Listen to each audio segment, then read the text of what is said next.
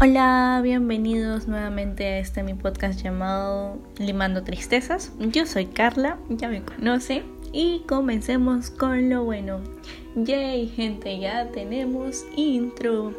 Tenemos intro para el podcast. Bueno, no, no sabía cómo comenzar el podcast realmente y simplemente fluyó, fluyó y se dio.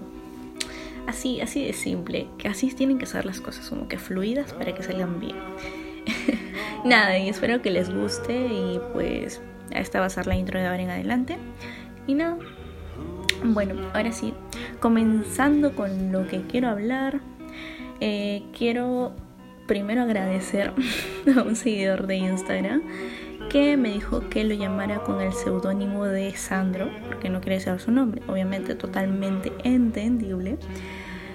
Eh, el otro día, bueno, contexto porque le estoy agradeciendo. El otro día estaba muy triste y pues puse una publicación que decía mi fantasía sexual es que ah, me hagan cosquillas con un cuchillo o algo así. Y me dijo, bueno, el tema que va referido es al, al suicidio, entonces eh, me dijo que sería un buen tema para tocarlo en el podcast y pues aquí andamos. Quiero agradecer, quiero agradecerle de, verdad por haberme dado ideas. Eh, yo dije en el capítulo anterior que posiblemente iba a traer invitados para hablar sobre el tema del amor y tal, o sea, mi sex y tal. Pero aún no me siento lista, ¿verdad? Porque pues he tenido una semana complicada. Demasiado complicada porque, no sé, me desaparecí de redes por un día, dos días creo pero creo que reflexioné en dos días. Yo soy así. Pero ajá. Eh, la cosa es de que eh, ya va a haber en otro momento, creo que tal vez, no sé, voy a coordinar bien. Ahí viene un invitado especial de por ahí. eh, si esta semana o la otra. Y ya, para que haya un contenido más divertido, entretenido y salga chévere. Pero para eso tenemos que coordinar bien y ya pues así sale genial y todo bien. Ya. Bueno, ahora sí pasando más al tema de que quiero hablar. Em, se va a tratar sobre el suicidio y mis experiencias. Eh, sí, he tenido amigos, amigos que pues generalmente eh, siempre me dicen, oye, tengo ganas de morirme, oye, no sé qué, oye, prefiero morirme. y yo como que, yo también, pero siento que al menos en, por mi parte, no sé, tengo como un instinto de que pues siento que no debo hacerlo, siento que no, no, no puedo hacerlo. Eh, entonces es como que cuando estoy a punto de hacer algo, eh, digo, Carla, espérate, si has fallado en esto, vuelve a intentarlo. Pero para recapacitar me demoro mucho, como tres horas después o cuatro horas después, así, como que la pienso y la pienso y la pienso y después como que ya me tranquilizo. La última vez que intenté hacer ese tipo de cosas fue el ciclo pasado, en 2022-2. Eh, estaba volviendo de la, de la presencialidad, de, ¿qué hablo? De la virtualidad a la presencialidad. Entonces, eh, me dijeron pues que el, nuestro primer nuestro primer esto, proyecto o exposición iba a ser en la primera semana de clases o segunda, no segunda semana de clases. Y ya, bueno, estuvimos ahí, según yo practiqué y tal y tal, pero todo ese día, toda esa mañana, yo estaba diciendo no voy a poder exponer, no voy a poder exponer, no voy a poder exponer, no voy a poder exponer. Y así fue. Llegó el momento, salí al frente con mis dos compañeros más, que por cierto, esto, una de mis compañeras, bueno, es mi amiga, es mi amiga, es mi bestie, por no decirlo, eh, tiene su podcast, vayan a seguirla, se llama Improvisando la Vida, junto a otra amiga más de ella y está súper chévere. Les recomiendo el podcast.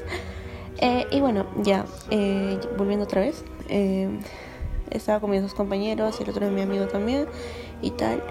Y cuando yo, yo empecé a exponer, yo temblé, estaba temblando, me había olvidado todo lo que había, había estudiado, mi mente empezó en blanco y no sé qué. Y no sé cómo terminé de, exponer. o sea, supongo que mal. De ahí me dijeron mis compañeros que varios de mis, de mis de los que estaban ahí sentados viéndome exponer se estaban burlando y tal. Pero bueno, yo no, no soy consciente de eso. No lo he visto. Mm, al menos pues porque mi mente andaba en otra. Em, también cuando llegué, pues salí ya, supuestamente había terminado la, la exposición, salí al baño y en eso esto veo que alguien de mi salón, o bueno, escucho que alguien de mi salón, supongo que habrá sido de mi salón, pues, ¿no?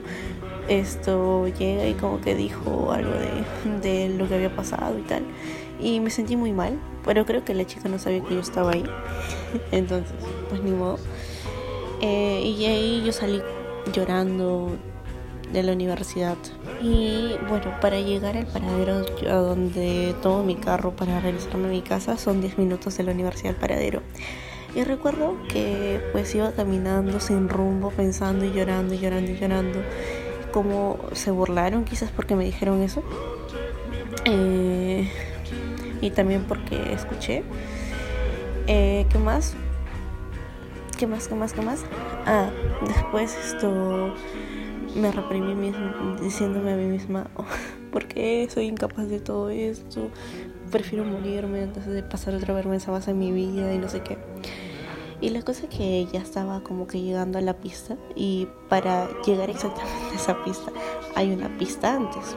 Y recuerdo que yo crucé sin mirar la, la, la pista y en eso esto un carro viene a toda velocidad y, y yo simplemente me paré, o sea, yo estaba esperando que el carro venga, porque si yo tenía intención de matarme ese día, literalmente.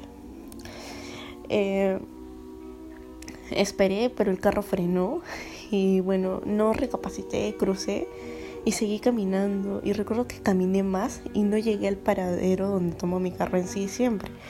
Caminé más allá esto demasiado lejos ya casi para llegar a un centro comercial. Bueno, no voy a decir porque no quiero exponerme de dónde soy, sino de ahí me dicen, oh, tiene plata. nah, tampoco es la de Lima, no, no es la de Lima. eh, y ya, bueno. Em, y, y, nada, llegué a ese a, un paradero y yo estaba lejísimos cuando tomé conciencia. Dije, uy, ¿dónde estoy?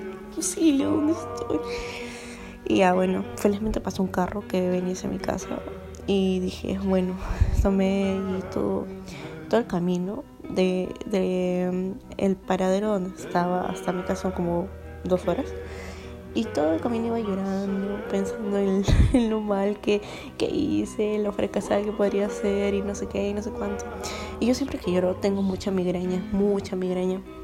Entonces llegué a mi casa, mi mamá me dijo, ¿qué te pasó? Y yo no quise decir nada.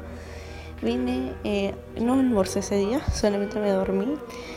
Y, ahí fue una de mis experiencias. De ahí tomé conciencia de que casi me atropella el carro y que no sé qué.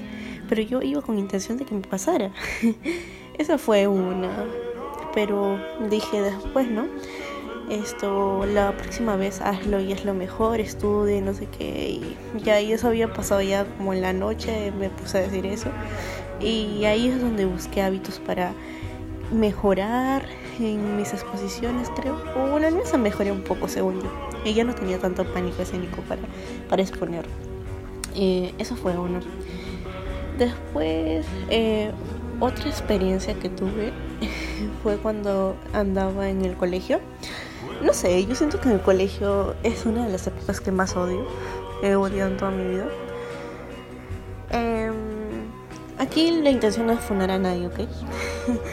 Pero sí había un grupo de gente que le caía mal. Supongo que en todos lados hay, ¿no? Que le cae mal. Que a alguien le cae mal. Y de la nada, eh, no sé qué pasó, no, no recuerdo bien. Según yo dije que iba o le hablé mal de alguien y esa persona lo tomó mal, pensando que le decía a ella y nunca fue ella. Y creo que desde ahí empezó el pleito. No sé, no sé realmente cómo fue. Em, y, creo que por eso me han agarrado odio hasta toda la secundaria, creo. Y hubo una vez donde yo pasaba por una etapa de, de que mi autoestima estaba muy bajo ya, demasiado bajo. Y yo no me quería, no quería mi cuerpo. Entonces fue ahí donde eh, yo empecé a ir a un nutricionista, a bajar de peso, así. En la típica estirada o el glow up de, adolescente. Eso me pasó. Un día pues estaba en Iquitos. Estábamos en vacaciones, creo que era enero, febrero. Eh, y había ido de vacaciones con mi mamá y tal. Y pues yo no sabía utilizar mucho el celular. Eh, ni sabía tomar capturas ni nada. Eh, y después, no sé, no sé qué había pasado. Realmente no recuerdo muy bien. Y en eso había una chica que yo tenía de ese grupo que a las que le caía mal. Y recuerdo que eh, entré a WhatsApp, vi estados y había un grupo donde estaba mi foto con mi cara se me veía mal y había un, como un ojo de un pirata o algo así y decía la gorda no sé qué no recuerdo muy bien. Y recuerdo que ese día me puse a llorar demasiado demasiado. Buscaba un cuchillo. O sea yo estaba en esa casa en, una casa ajena no, no sabía dónde había algo para cortarme.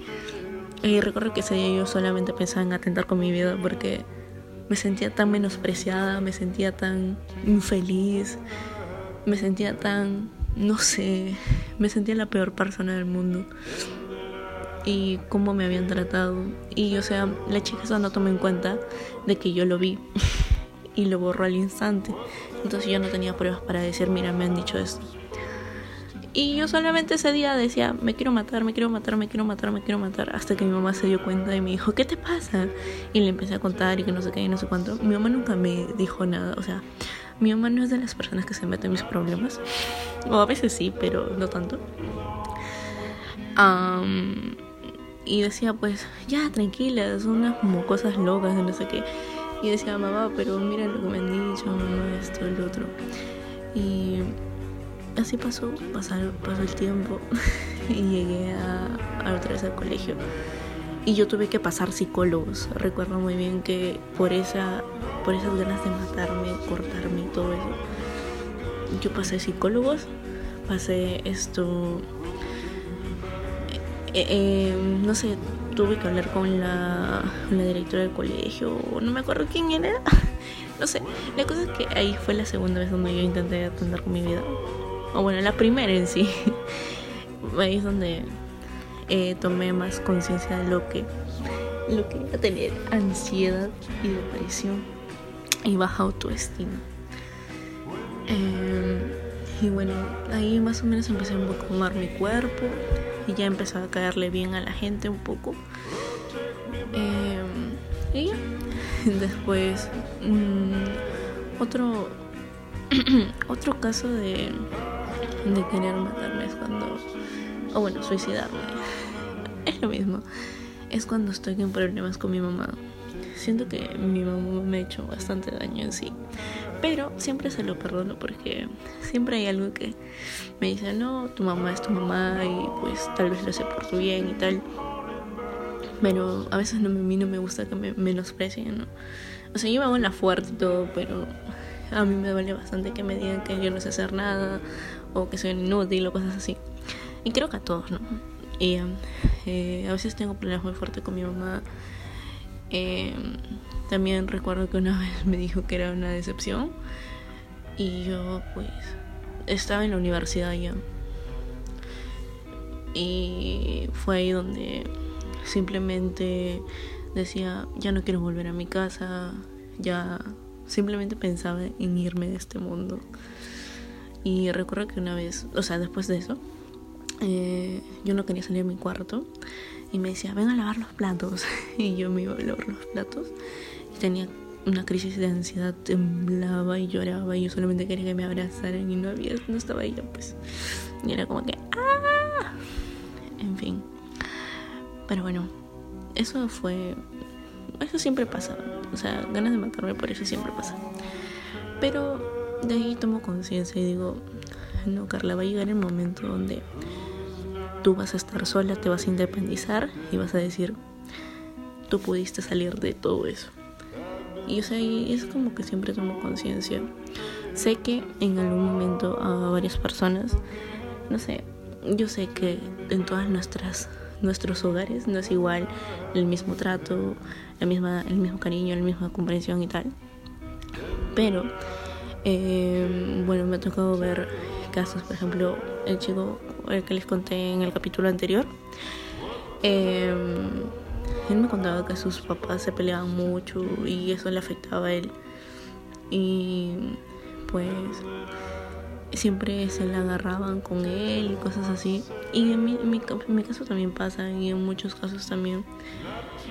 Em, yo siempre he dicho que la persona que se quiere suicidar no lo dice, no lo dice, siempre eh, todo lo que vaya a hacer lo hace callado porque es una manera, entre comillas, segura de, de, ¿cómo se llama? de demostrar que él va a poder solo. Siempre he dicho eso. Recuerdo que una vez pasó en mi colegio, había un chico, mm, era, no era de ni nada de eso, era mayor que yo. Em, y pues de la nada dijeron que había fallecido pero todavía no salía y te salieron las noticias también. Y la cosa es que cuando ya dijeron que había pasado porque se había suicidado, eh, dijeron que era un chico alegre, que no sé qué, no sé cuánto, y no sé cuánto. Pero antes de suicidarse, eh, dejó una carta y decía todo lo que había pasado. Pero ahí se dan cuenta de que, a pesar de que fingía felicidad, es su, su mente y su estabilidad emocional estaba mal. Entonces, qué, qué horrible ha de ser pasar por eso. Qué horrible eh, tener que salir a enfrentar la vida cuando tú no la puedes. Y yo siempre digo que las personas que quieren suicidarse son valientes. Son valientes ¿por qué? porque soportan toda la mierda, literal toda la mierda que, que hay en, esta, en esta vida Sé que para todos es difícil a veces lidiar con, con los problemas, con los pensamientos y así, y simplemente no pueden. Es horrible eh, pensar en que no, no vales nada, es horrible pensar en que tu cuerpo está mal, o tus pensamientos están mal, o tu manera de, de convivir con la gente está mal, te sientes tan reemplazable. Hay miles de cosas por las que te, por las que piensas en matarte. Pero, oye, si tú estás pasando por esto, en verdad no estás solo. Tienes a alguien en confiar y yo sé que sí. Yo sé que aunque sea una sola persona le importas y esa persona te va a ayudar a ser feliz. Eh, voy a recalcar esto. Mi mejor amigo. Mi mejor amigo es el que también tiene problemas, tiene depresión. Bebito, sé que vas a escuchar esto. Eh, y a pesar de todo, él se toma el tiempo de preguntarme cómo estoy, de a pesar de que está en cuando está en crisis, ¿no? Eh, él siempre se toma el tiempo de preguntarme si eh, me pasa algo, si estoy bien, si estoy mal. Y, y creo que me conoce más que todos mis amigos.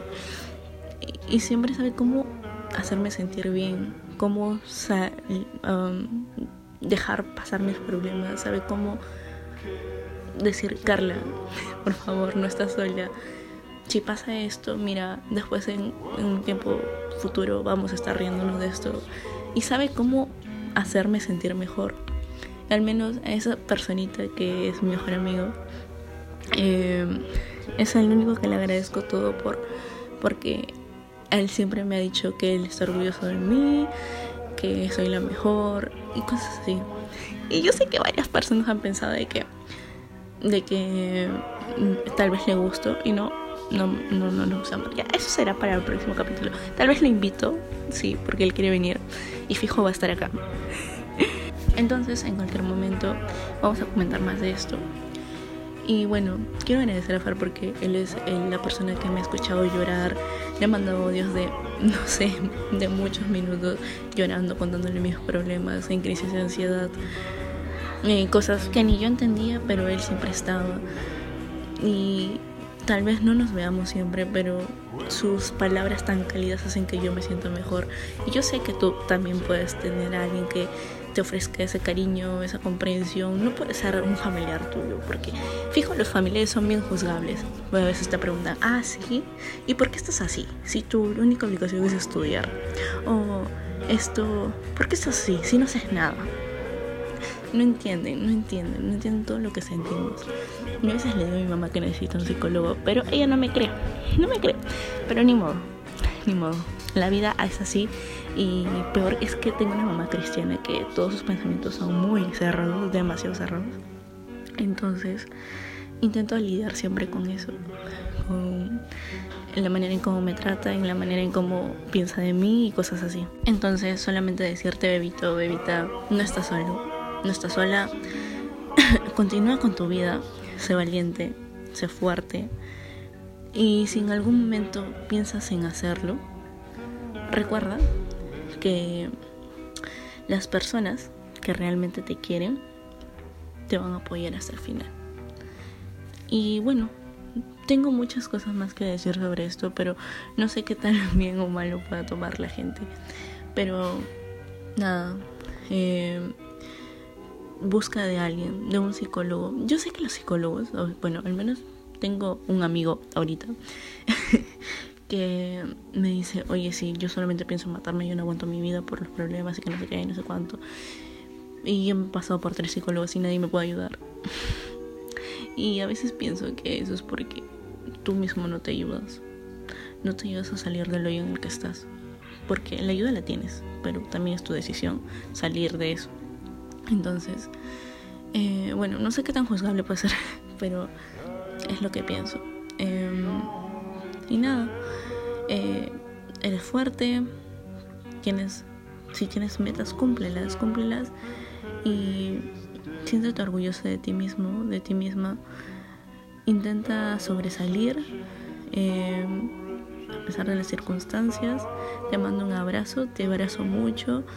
Eh, ojalá pudiera apoyarte en lo que estés pasando.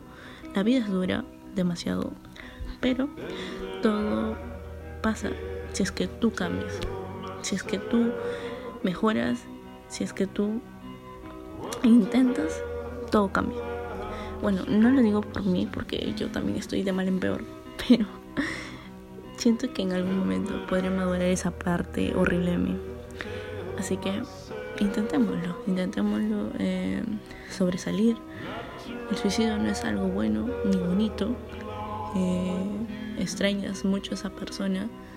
Y, sé que hay gente también bastante egoísta que cuando te mueres, así voy a decirlo fríamente, cuando te mueres, ay, recién dices, ay, es que fue buena persona, ay, es que no sé qué, ay, es que no sé cuánto.